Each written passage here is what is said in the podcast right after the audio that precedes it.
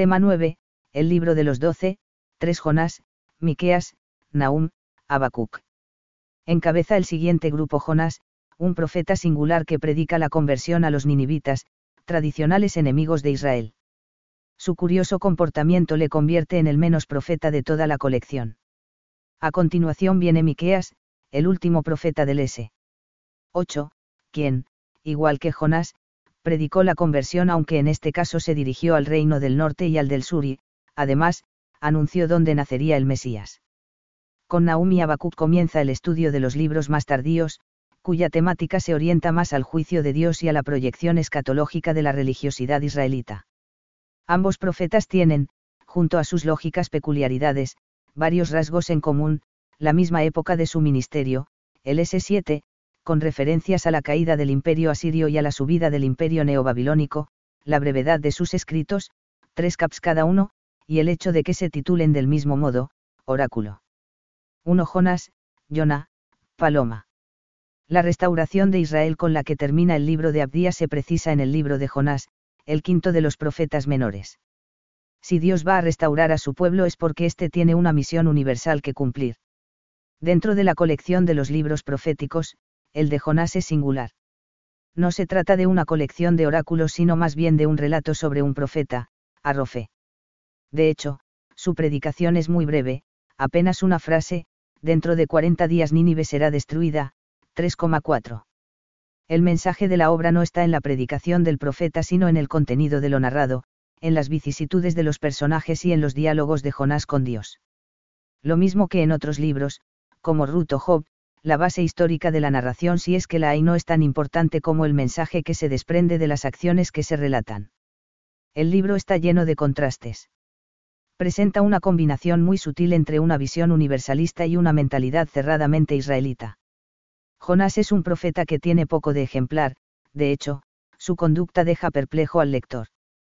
Se ha dicho de él con acierto que es el hombre que se empeña en hacer exactamente lo contrario de lo que debería hacer un profeta, L. Alonso Choquel. Frente a los demás que son poetas, él es narrador y su libro está en prosa. Frente a las profecías contra las naciones, Jonás predica la conversión y la venida de la misericordia a un pueblo que representa la violencia y la crueldad. Frente a los profetas y su arraigo en su tierra, Jonás aparece desarraigado, sin tierra y difícil de situar. Pero al mismo tiempo, es el único personaje del relato que sabe quién es el verdadero Dios. Jonás ha tenido gran resonancia en la tradición posterior, judía y cristiana. Dentro de 40 días Nínive será destruida, John 3,4. Entró sin dificultad en el canon de las escrituras. En la liturgia judía el libro se lee en la fiesta del Yom Kippur, el gran día de la expiación. En la cristiana, en los inicios de la cuaresma. El profeta es una de las figuras más representadas en la primera iconografía cristiana, probablemente porque es un símbolo de la sepultura y resurrección del Señor, Siefar. MT 12,40. 1.1. Estructura y síntesis del contenido. El libro presenta una estructura simétrica en dos partes, dedicadas respectivamente a la primera y la segunda misión de Jonás. A. Misión de Dios a Jonás, 1,1 a 2,11. Sección narrativa, Desobediencia de Jonás y conversión de los marineros, 1,1 a 16. Parte discursiva, Salmo de acción de gracias de Jonás desde el vientre del gran pez, 2,1 a 11. B.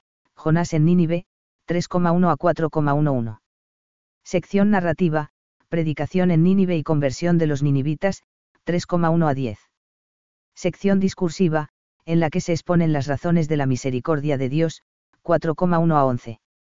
Todo el relato se dirige hacia la última sección, que presenta el diálogo entre el Señor y Jonás, o mejor, hacia el último versículo en el que Dios da razón de su conducta, una conducta que no entendía Jonás.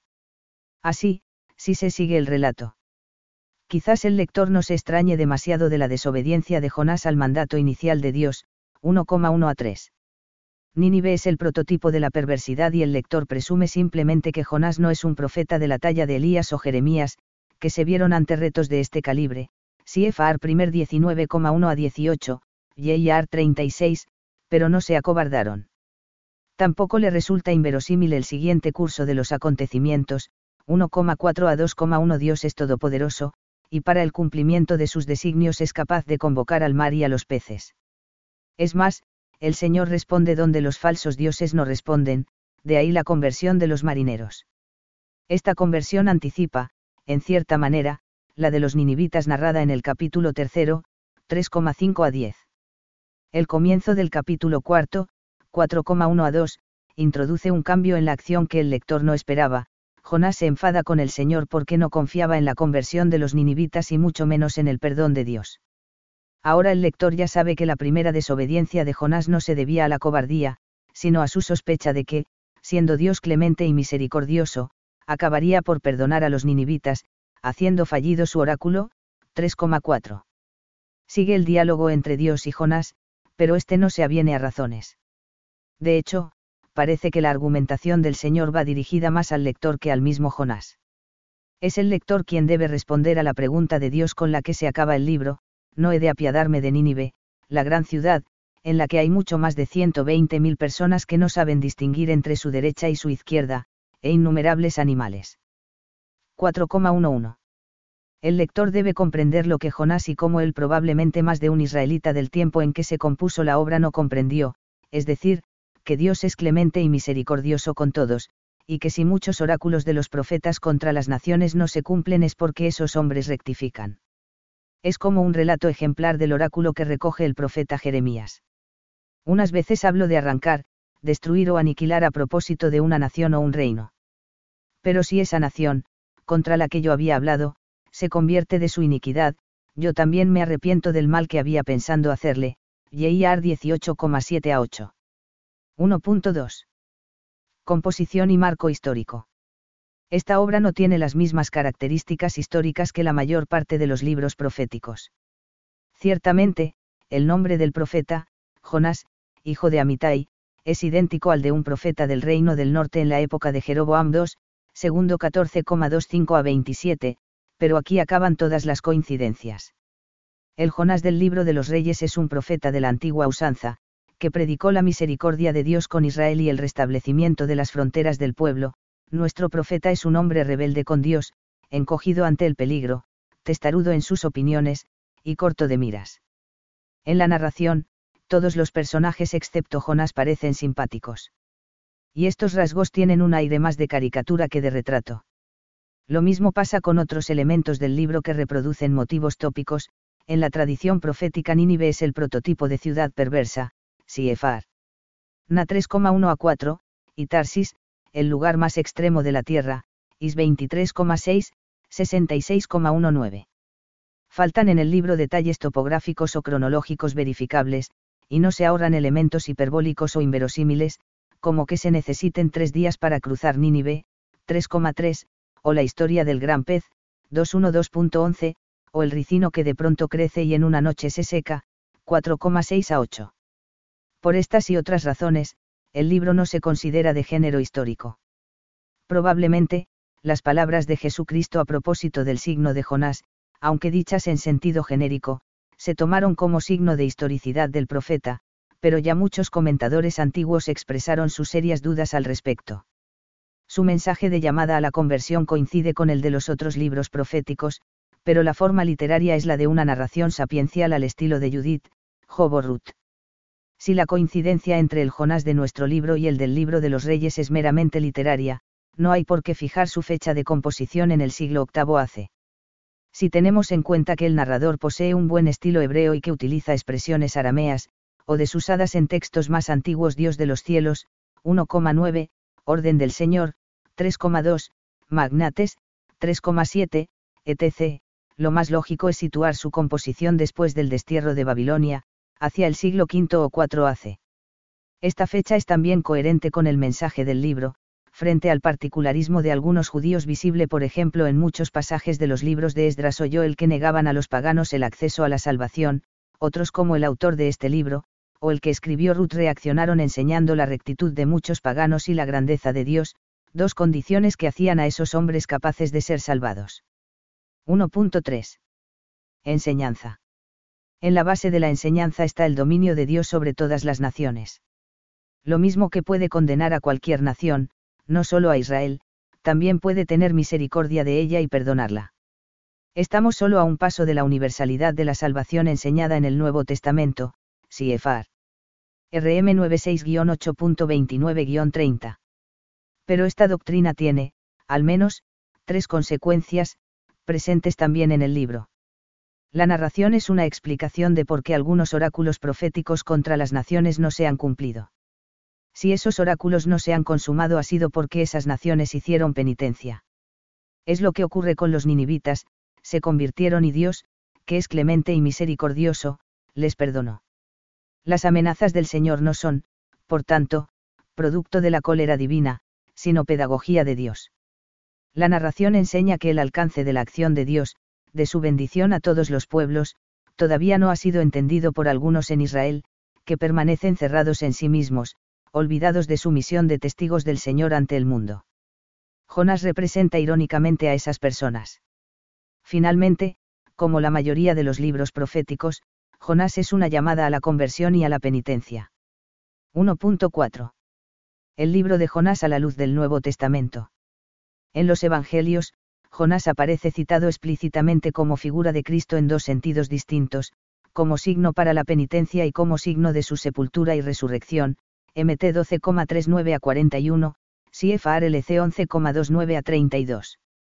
Los estudiosos han puesto de manifiesto el gran parecido que existe entre este libro y la parábola del Hijo Pródigo, LC 15,11 a 32, ya que en ambos relatos se pone de relieve la misericordia de Dios, la conversión del descarriado y la incomprensión del que quería para sí la exclusividad de la elección. 2 Miqueas, Maika Mikayau, quien como el Señor. Ocupa el sexto lugar en la colección de profetas menores, aunque la versión de los 70 lo sitúa en tercer lugar a continuación de Amós y antes de Joel. En el encabezamiento del libro se dice que desarrolló su ministerio durante los tiempos de Jotam, 759-743, Ahaz, 743 a 727, y Ezequías, 727 a 698, reyes de Judá. Pero tú, Belén Efrata, aunque tan pequeña entre los clanes de Judá, de ti me saldrá el que ha de ser dominador en Israel, mi 5,1. El ministerio del profeta fue contemporáneo, al menos en algunos años, al de Isaías, y por tanto posterior al de Amós y Oseas, aunque no se detectan grandes coincidencias entre ambos. En cambio, las imágenes del profeta Miqueas son más parecidas a las de Amos. Su predicación fue relevante, y otros libros, J.R. 26,18 a 19, recuerdan que su misión logró el arrepentimiento del pueblo. La llamada a la conversión hace muy adecuado su lugar en el canon a continuación de Jonás, donde este tema está presente a lo largo de todo el libro. 2.1. Estructura y síntesis del contenido. En Miqueas se observa la alternancia clásica en otros libros proféticos, oráculos que amenazan castigos y promesas de liberación. La estructura podría ser la siguiente. A. Juicio divino y condena de los delitos, 1,2 a 3,12. Anuncio de la caída de Samaria por causa de sus pecados. Denuncia de los pecados del reino de Judá, son tan parecidos a los del reino del norte que solo pueden presagiar su desgracia. B. Esperanza y restauración de Sión, 4,1 a 5,14. Oráculos esperanzadores en los que el profeta vislumbra la futura gloria del Israel restaurado alrededor del Mesías que nacerá en Belén. C. Nuevo juicio divino y castigo de Jerusalén, 6,1 a 7,7. El profeta denuncia la actitud de un culto externo que no va acompañado de justicia y caridad. D. Esperanza de Sión y plegaria por Jerusalén, 7,8 a 20. La sección, considerada más bien como un texto litúrgico, puesto como colofón del libro, supone el castigo de Israel y contempla directamente la restauración del pueblo, porque el Señor es fiel a sí mismo y sus promesas son estables. También se puede dividir el libro en dos partes, atendiendo a su horizonte teológico. A. Caps. 1 a 5. Esta parte sería sustancialmente originaria de Miqueas, con algunos textos añadidos posteriormente. B. Caps. 6 a 7 su contexto histórico sería más problemático, pues hay en ella pasajes que parecen proceder de los años que siguieron a la vuelta del exilio de Babilonia, 537 AC. Por encima de los análisis prevalece la unidad del libro, conseguida por el redactor final que debió de organizar los diversos oráculos en un conjunto armónico. Así, la caída de Samaria, causada por sus pecados, sería una señal para Jerusalén, que debía enmendarse porque estaba recorriendo el mismo camino. 2.2. Composición y marco histórico. Miqueas nació en Moreset, pequeño pueblo situado a unos 35 km. Al sudoeste de Jerusalén, en la Sefela, la región costera de Judá. Existe otro profeta con el mismo nombre, Miqueas, hijo de Jimla, que vivió en el reinado de Ahab de Israel, 873 a 852 AC, Siefar 1R 22,1 a 28. Miqueas debió de comenzar su ministerio profético hacia el 727 hace unos años antes de la caída de Samaria en el 722 AC. 1,5 a 7. Debió de ejercerlo hasta el año 700, aproximadamente. Miqueas vive, por tanto, la situación histórica de los dos reinos israelitas desde poco antes de la toma de Samaria por Asiria, hasta el ataque de Senaquerib a Jerusalén, año 701 AC. Sus oráculos se refieren a ambos reinos. El proceso de redacción del libro es complejo, aunque mucho menos que el libro de Isaías. A grandes rasgos, puede afirmarse que, sobre unos textos básicos de Miqueas, para unos, la mayor parte del libro, para otros, solo los primeros tres capítulos junto con otros oráculos sueltos del resto del libro, la hábil mano de algún redactor posterior, probablemente postexílico, le habría dado la forma con que ha pasado a la tradición hebrea y al canon de las escrituras. 2.3 Enseñanza. Miqueas muestra una profunda preocupación por los pecados del pueblo, de Israel y de Judá, que han provocado el abandono y el castigo de Dios por un tiempo. Si Samaria ha caído por sus pecados, Judá correrá la misma suerte si no se enmienda, 1,2 a 3,12. Jerusalén, por sus muchos pecados, será juzgada y castigada por el Señor, 6,1 a 7,6. Géneros literarios. En Miqueas, entre reproches y esperanzas van encajando los pasajes de diverso género literario, advertencias, oráculos de desgracias, reproches a manera de proceso judicial, rib, promesas de salvación y de restauración de Sión, y plegarias. Pero Miqueas no es un profeta de desgracias, sino un altavoz de la llamada del Señor a la conversión por los pecados del pueblo, de Israel y de Judá, que han provocado el abandono y el castigo de Dios por un tiempo. Por eso también abundan los anuncios de esperanza predice la venida de las naciones a Sion, 4,6 a 8, la promesa del nacimiento del dominador, en Belén de Judá, 5,1 a 3, la liberación de la opresión de Asiria, 5,4 a 5, y la salvación del resto de Jacob, 5,6 a 8. Miqueas presenta semejanzas con otros libros proféticos, especialmente con Amós en las denuncias de las injusticias sociales, y con Isaías en su visión del Mesías que nacerá de la estirpe de David y, en general, en su concepción de la providencia divina a través de la historia humana. 2.4. El libro de Miqueas a la luz del Nuevo Testamento. En el Nuevo Testamento existen al menos dos pasajes de Miqueas citados, mi 5,1 en MT 2,6, sobre el nacimiento del Mesías en Belén, y mi 7,6 en MT 10,35-36, sobre los enemigos del hombre en su propia casa. Pero bastantes más están aludidos de manera más o menos directa. Así, por ejemplo, el cántico de Zacarías el Benedictus alude a las últimas palabras de Miqueas, mi 7,20 y LC 1,73. Las referencias al libro por parte de escritores eclesiásticos, santos padres, autores de teología y de espiritualidad son escasas, tanto en la antigüedad como en los tiempos posteriores. Tal vez la razón esté en que gran parte del mensaje de Miqueas se encuentra en otros importantes libros proféticos, como Isaías, Jeremías, Ezequiel, Amós y Oseas. Aparte del oráculo del nacimiento del Mesías en Belén de Judá, empleado en el tiempo de Adviento y de Navidad, la liturgia incorporó el pasaje de mi 6,3 a 4 a los improperios en el canto de la adoración de la cruz del Viernes Santo. 3 Naum, Naum. Raíz consolar. Naum ocupa el séptimo lugar. A partir de él ya no variará más el orden entre los manuscritos hebreos y griegos. El título es novedoso. Oráculo contra Nínive.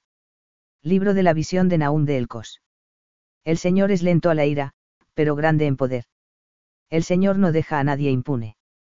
Camina en la tempestad y el huracán, y las nubes son el polvo de sus pies, Na 1,3.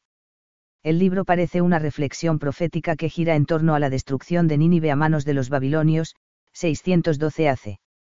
Con este acontecimiento se pondría de relieve la soberanía de Dios sobre los impíos, un escarmiento para el pueblo elegido y un motivo de agradecimiento al verse libre de sus enemigos. 3.1. Estructura y síntesis del contenido. El libro de Nahum ha sido redactado con un género literario específico, profético sapiencial, que puede denominarse de disputa profética. Con él se pretende responder a las dudas y objeciones relativas al poder soberano de Dios, que es puesto en duda tanto por los judíos como por los mismos ninivitas. La respuesta es tan contundente como poética, la destrucción inminente de la gran capital es un acto exclusivo del Señor, que hace justicia, aniquilando a Nínive y salvando al pueblo elegido. El libro comprende tres partes, además del título que es claramente posterior. A. Himno a Dios, Juez Poderoso, 1,2 a 8. Teofanía que ensalza el poder de Dios sobre sus enemigos. B. Anuncio de la caída de Nínive, 1,9 a 2,1. Reflexión sapiencial dirigida a Judá, para que, al comprobar la destrucción de Nínive, reconozca que se debe exclusivamente a Dios y festeje su propia elección. C. Asalto y destrucción de Nínive, 2,2 a 3,19. Reflexión sapiencial dirigida a los ninivitas, para que cuando la capital sea asaltada y destruida, comprendan igualmente que es solo el Señor quien actúa. 3.2. Composición y marco histórico. Los poemas sobre Nínive fueron redactados, según la opinión más generalizada, en el siglo VII AC, entre los años 662 y 612, después del año 662 en que fue destruida la ciudad egipcia de Tebas, Noamón en 3,8, y antes del 612 en que Nínive desapareció a manos del imperio neobabilónico. Poco se sabe de la personalidad del profeta y de su vida, era originario de Elcos, una ciudad hoy desconocida, seguramente situada en Judá. Se supone que ejerció su actividad durante el largo reinado de Manasés, 698 a 642.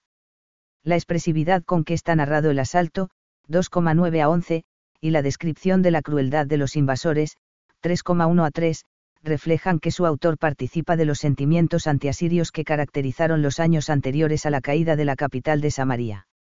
Por otra parte, tres años después de la destrucción de Nínive, murió el rey Josías a manos de los egipcios, año 609 AC, y el gran enemigo era Babilonia, por lo que ya no tenía especial sentido celebrar la caída de Nínive. Una fecha muy probable del oráculo es en torno al 630, cuando la muerte de Asurbanipal enardeció el sentimiento nacionalista de los judíos.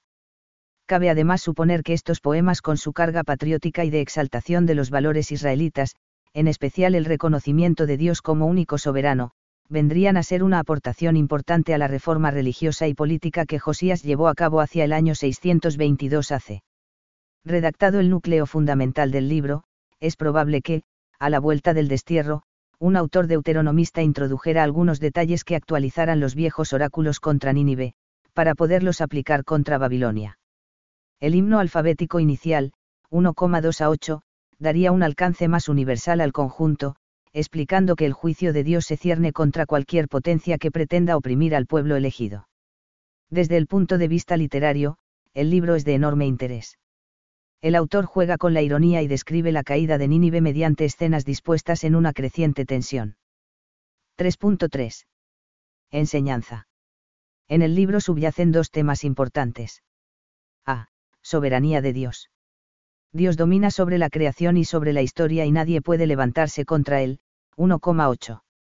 El profeta interpreta la historia en clave religiosa, es Dios quien está detrás del esplendor de Nínive y detrás de su caída, Dios quien concede el imperio, pero también quien condena con severidad los delitos. La destrucción de Nínive está descrita con lenguaje propio del Día del Señor, a pesar de que la expresión como tal está ausente. B. Providencia de Dios sobre el pueblo elegido. El libro canta los favores de Dios a su pueblo, en contraste con las desgracias de Nínive. Dios anuncia una nueva etapa de paz, 2,1, que se inicia con la destrucción del enemigo más cruel, Asiria y su capital. Los imperios pasan, mientras que el pueblo de Dios permanece. 3.4. El libro de Nahum a la luz del Nuevo Testamento. En el Antiguo Testamento hay algunos textos que aluden a Nahum. El mensajero que anuncia la paz de 2,1 se relaciona claramente con Is 52,17 todo parece indicar que Nahum es más antiguo. El Nuevo Testamento hace referencia a estas palabras, RM 10,15 y MC 16,15 a 16, pero depende de Isaías más que de Nahum. La alusión a las langostas en Joel, 1,4, y su posterior explicación podrían tener algún punto de contacto con 3,15. También es clara la influencia de Nahum en el libro de Tobías que recuerda con regocijo la ruina de Nínive, como cumplimiento de una profecía, Tibi 14,15. En la literatura judía se interpreta el libro de Nahum en clave nacionalista, Siefar. Flavio Josefo Antigüedades Judías, 9,2,3, y 4 Cupena en Qumran. En el Nuevo Testamento no aparece citado expresamente, quizás por el excesivo nacionalismo de los comentarios de la época. Tampoco se usa en la liturgia cristiana. En la literatura patrística apenas se menciona y, en todo caso, es entendido sin tintes nacionalistas, como un reconocimiento del poder de Dios y de su justicia. 4. Abacuc, Abacuc. Raíz abrazar o nombre de planta. El libro de Habacuc aparece en la colección de los profetas menores en octavo lugar, a continuación de Nahum. El oráculo con el que inicia Habacuc da continuidad a los oráculos de Nahum contra Asiria. 4.1. Estructura y síntesis del contenido. En este escrito se distinguen con claridad dos partes diferentes con formas literarias distintas. Se derrumbará el que no tiene alma recta, pero el justo vivirá por su fidelidad, Jab 2,4 una colección de oráculos, 1,1 a 2,20, bajo el título, Oráculo que tuvo en visión el profeta Habacuc. Son dos secciones distintas.